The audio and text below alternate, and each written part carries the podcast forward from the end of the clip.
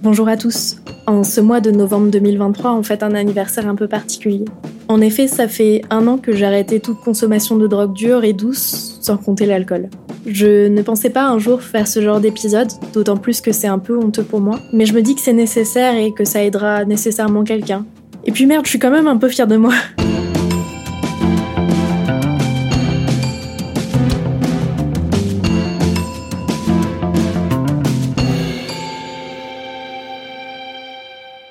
J'ai commencé à consommer de la drogue comme malheureusement beaucoup de jeunes de façon totalement désinhibée et presque normalisée au lycée. C'était considéré comme plutôt normal de tirer sur un joint de cannabis de temps en temps en soirée ou à la fin des cours. Et je suis encore épatée à quel point c'est facile pour un lycéen de se procurer de la weed ou du shit.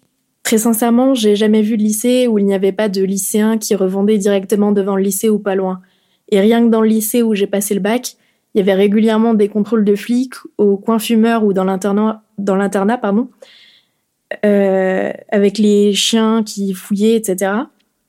Et je me souviens encore de conversations avec mes parents choqués d'apprendre que les enfants de leurs amis consommaient au lycée.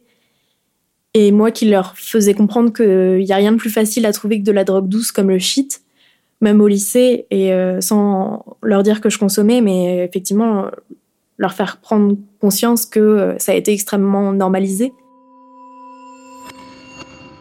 D'ailleurs, d'après l'enquête de l'Observatoire français des drogues, 39% des jeunes de moins de 17 ans ont déjà consommé du cannabis, le plus souvent même sans acheter, simplement en consommant avec des copains en soirée ou autre. J'ai continué à consommer seulement de temps en temps de la drogue douce pendant mes études et aussi pendant ma relation avec un jeune homme qui consommait régulièrement des drogues dures type ecstasy, kétamine et d'autres choses, en teuf et en soirée notamment. Honnêtement, à ce moment-là, ça ne m'attirait pas du tout et il était très cool avec moi en me protégeant en quelque sorte de ce genre de consommation, me disant qu'il ne fallait surtout pas que je me force à tester, ce qui est normal mais appréciable quand même. Et euh, donc oui, effectivement, ça m'attirait pas du tout. En réalité, je ne vois pas vraiment le problème à la consommation de drogue douce tant qu'elle n'est pas trop régulière et ou au point de rendre dépendant. À bien des niveaux, c'est moins dangereux que l'alcool si c'est consommé avec beaucoup de modération. Bien sûr, je ne fais pas l'apologie de la drogue douce, mais c'est important de nuancer les choses. Ça reste une drogue qui détend et aide à dormir, si bien que beaucoup de consommateurs l'utilisent à des fins médicales. L'alcool, à contrario, c'est une drogue dure et qui entraîne une dépendance souvent plus conséquente et plus dangereuse que le cannabis, notamment parce que c'est une des rares drogues dont l'arrêt de consommation trop soudain peut causer la mort. En plus, c'est une des addictions les plus courantes et normalisées puisque sa vente est finalement assez peu réglementée. Le vrai moment où ça a déraillé pour moi, c'est en avril 2022, j'ai rejoint une association créative qui s'occupe de l'organisation d'un assez gros festival. Je me suis enfin trouvée dans un cercle avec des créatifs de l'audiovisuel, des gens qui, je pensais, me ressembler et avec qui j'ai voulu créer des liens et m'intégrer. C'est par ce biais aussi que j'ai fait débuter ma dernière relation très chaotique et destructrice. À ses côtés, j'ai commencé à consommer de la cocaïne et de l'ecstasy principalement, toujours couplé à l'alcool, qui est un très mauvais cocktail. La relation m'ayant directement plongé dans une mélancolie que je ne voulais pas voir, j'ai commencé à accepter chaque drogue qu'on me proposait et ainsi en consommer plusieurs fois par semaine en grande quantité pendant les deux mois de préparation du festival et pendant le festival en lui-même.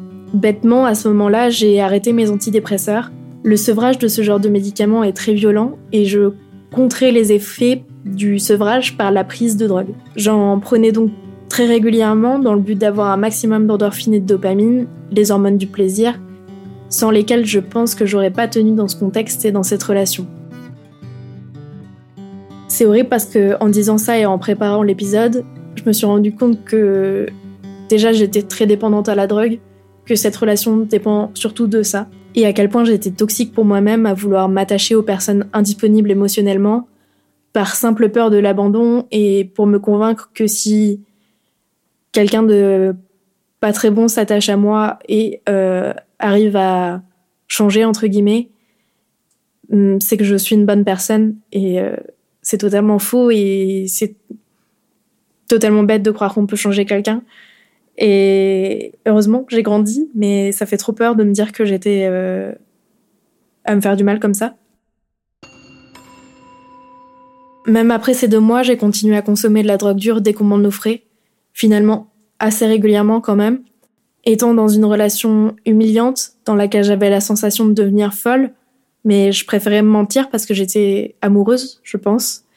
Et je voulais terriblement être acceptée et aimée. Alors j'allais régulièrement parler tout ça à un ami de l'époque. Et sa solution à lui, c'était de me donner du cannabis que je consommais du coup une fois par jour avec de la bière. Tout en en parlant évidemment de tout ça. Et je ne blâme pas cette personne qui est elle-même dépendante, mais évidemment couper les ponts avec cette personne a été nécessaire à mon retour au calme et à la vraie vie. J'ai décidé d'arrêter totalement la prise de drogue en novembre dernier, sept mois après le début de la descente aux enfers. Je remercie terriblement mon amie Marie-Laure qui a toujours été là pour me conseiller et trouver des solutions, et m'a même proposé de m'accompagner au centre d'infoprévention en addictologie. Je n'ai pas voulu y aller et j'avais pas vraiment la sensation que c'était nécessaire et c'était aussi par ego de me dire que j'avais pas besoin de ça. Mais vraiment, n'hésitez pas à vous diriger vers ce genre de centre ou un planning familial si vous voulez être aidé. C'est vraiment, euh, je pense, les meilleurs euh, endroits pour être conseillé. Il faut savoir aussi que, comme je l'ai dit, l'alcool et la drogue réduisent énormément, voire complètement, les effets des antidépresseurs. Dans mon cas, je prends les antidépresseurs pour calmer mon anxiété généralisée, qui me gâche littéralement la vie. Et sans ce traitement, euh, je passe mon temps à angoisser et l'anxiété justement provoque ma dépression. Le problème des drogues, c'est qu'elles montent le taux d'endorphine et de dopamine, comme je vous disais, très rapidement. Et ça vous fait croire que tout va bien. Par contre, la redescente a toujours été horrible, puisque les taux redescendent très rapidement, et ça rend énormément mélancolique, énormément angoissé. En fait, c'est c'était. En fait, quand on prend la drogue, tout est fou. Et le lendemain, c'est encore pire qu'avant. et c'est aussi pour ça que je suis tombée dans le cercle vicieux d'en reprendre pour éviter la redescente. Grâce à mon psychiatre, j'ai pu reprendre doucement le traitement. Il m'a également bien expliqué que si je reprends de la drogue ou de l'alcool en grande quantité, même lors d'une soirée, le traitement ne sera que perturbé et ne durera que plus longtemps. Ma volonté de guérir de cette anxiété terrible m'a évidemment remis les idées en place. À la même période, une de mes connaissances est décédée d'une overdose, ce qui a évidemment été un choc. Et j'ai repensé aussi à cette connaissance qui a dû se faire amputer suite à une overdose dans laquelle il est mal tombé et le sang de sa jambe ne circulait plus parce qu'on l'a retrouvé que quelques heures plus tard. Ce qui est d'autant plus dingue, c'est que pour certaines drogues, il n'y a pas besoin de drogue de doses absurdes pardon, de drogue pour faire une overdose. Ça peut arriver très vite à cause de la déshydratation ou même du mix avec l'alcool. Clairement, tout ça, quand ça se passe près de soi, ça fait vite réfléchir et c'est dommage qu'il faille ça pour vraiment prendre conscience. Donc vraiment, je vous le souhaite pas, mais évidemment, ça a été euh, efficace. Je ne vous cache pas que les premiers moments ont été très durs.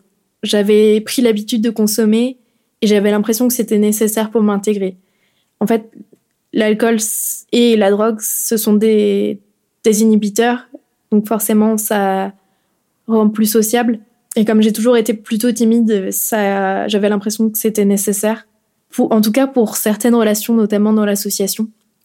Et j'en parle dans mon épisode Change de pote, mais il faut s'éloigner de ce genre de relations et c'est ce que j'ai fait. Et si vous avez l'impression qu'il faut consommer quoi que ce soit pour tisser des liens avec quelqu'un, faut éviter ce genre de personnes.